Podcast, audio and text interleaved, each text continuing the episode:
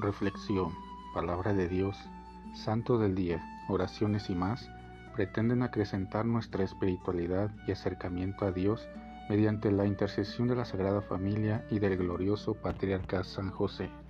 No te pierdas este y nuestros demás podcasts. Sé bienvenido. Ven Espíritu Santo poderoso, ven Espíritu Santo amoroso, ven Espíritu Santo amor del Padre y del Hijo Únenos al corazón de San José y de nuestra Madre María, poderosísima, para que unidos a sus corazones podamos entregarnos al Sagrado Corazón de Jesús. Danos la gracia de rezar cada día más y meditar tu palabra con más amor, con más fe y con más esperanza.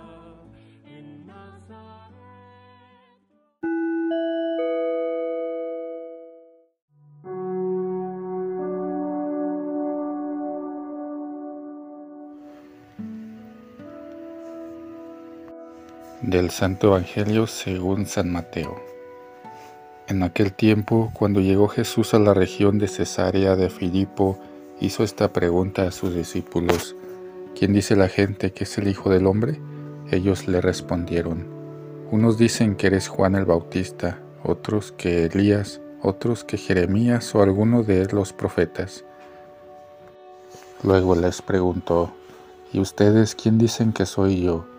Simón Pedro tomó la palabra y le dijo, Tú eres el Mesías, el Hijo de Dios vivo. Jesús le dijo entonces, Dichoso tú, Simón, hijo de Juan, porque esto no te lo ha revelado ningún hombre, sino mi Padre que está en los cielos. Y yo te digo a ti que tú eres Pedro, y sobre esta piedra edificaré mi iglesia.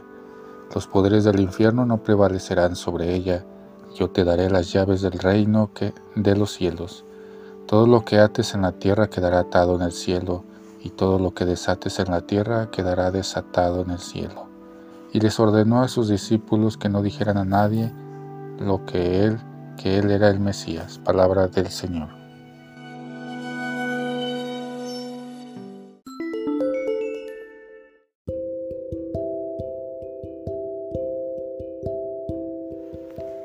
Elección y educación de Pedro. Cada hombre, cada uno de nosotros ha sido llamado por Dios para cumplir una tarea particular, una misión propia en este mundo. San Pablo nos explica este hecho por medio de la imagen del cuerpo humano y sus miembros.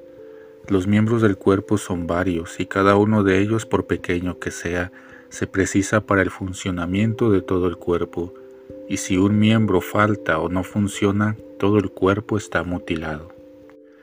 Así ocurre también con nosotros. Todos juntos formamos el cuerpo místico de Cristo, su iglesia, y cada uno es miembro bien distinto dentro de este cuerpo espiritual, porque cada uno de nosotros tiene una función diferente de la del otro, según su sexo y estado, su posición y profesión, su carácter y sus talentos. Y si nos preguntamos por qué cada uno tiene justamente esta misión suya y no otra, quizás más interesante, más prestigiosa, entonces nos queda solo una respuesta. Es un misterio de Dios.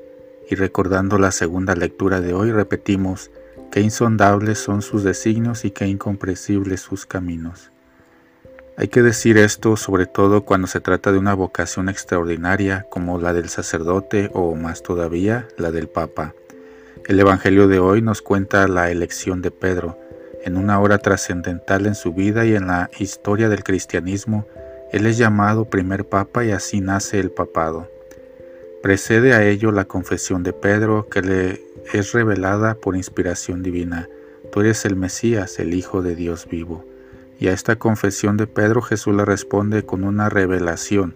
Pedro es la roca sobre la que se levantará la iglesia, la comunidad del pueblo de Dios.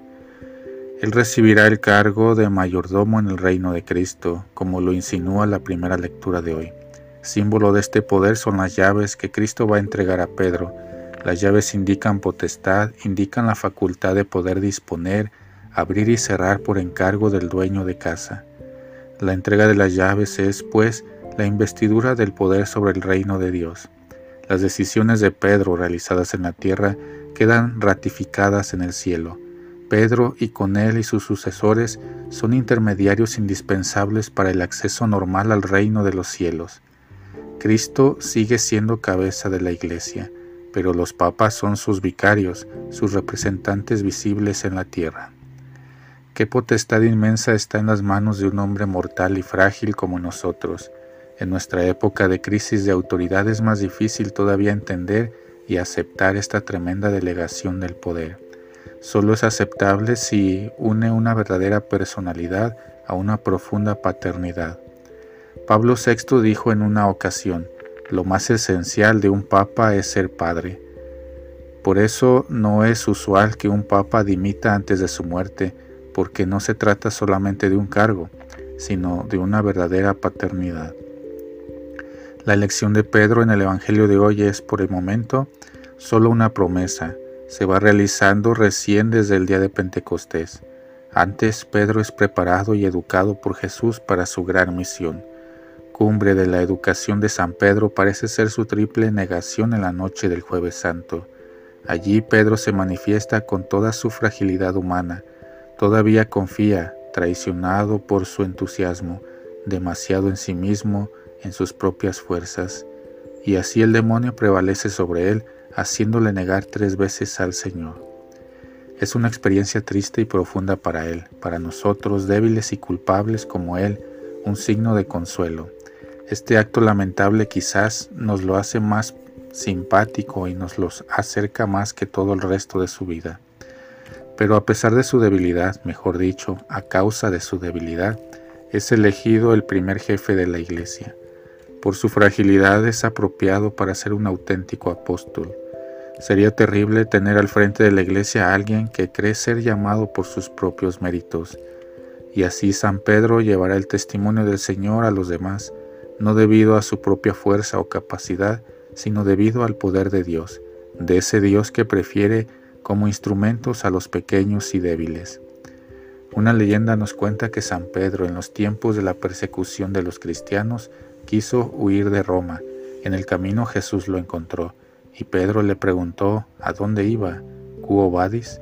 Jesús le respondió, quiero otra vez dejarme crucificar en tu lugar. Es una leyenda, pero nos revela algo verdadero. Sobre Pedro pesa la cruz de su gran responsabilidad para toda la iglesia. Esta carga de responsabilidad permanece y aumenta durante siglos. Es común a todos los papas. Cada uno de ellos tiene que llevar la cruz de Cristo. Así sucede también en la vida de nuestro Santo Padre en la actualidad. Él trabaja, sufre y reza para la iglesia y el mundo, hasta el agotamiento. El Papa merece nuestro respeto, nuestro compartir y sobre todo nuestra oración para su tarea sumamente difícil en la sucesión de San Pedro. Que así sea. En el nombre del Padre, del Hijo y del Espíritu Santo. Amén.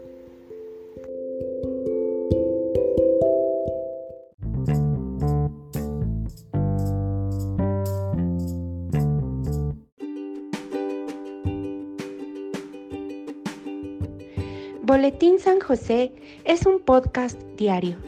Síguelo para que forme parte de tu vida diaria, te inspire y nutra con la reflexión de la palabra de Dios. Además, con Spotify puedes compartir este episodio y los demás con tus familiares y amigos en redes sociales. Solo toca los tres puntos de la esquina superior derecha de la página del episodio, luego baja hasta compartir Selecciona la opción de la red social de tu preferencia y envíala a quien tú quieras. Así de fácil.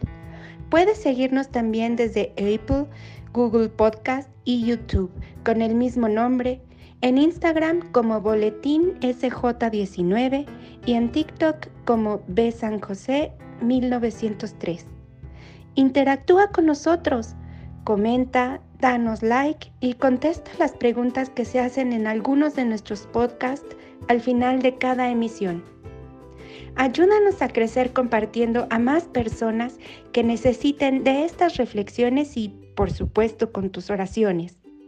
Patriarca San José, bendice a nuestras familias y aumenta nuestra fe.